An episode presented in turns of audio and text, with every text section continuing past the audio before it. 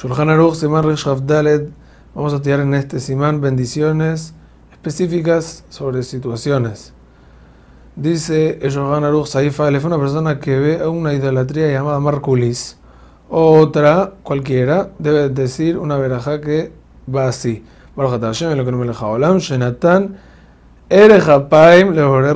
Bendito Hashem, el que tiene piedad con los que transgreden sus órdenes. Y en caso de ver una otra idolatría dentro de los 30 días, no bendice nuevamente. Hoy en día no bendecimos por las idolatrías que vemos, porque todo el tiempo vivimos entre los goyim y todo el tiempo las vemos.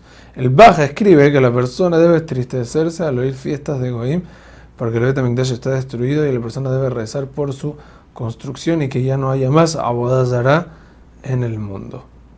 Zak.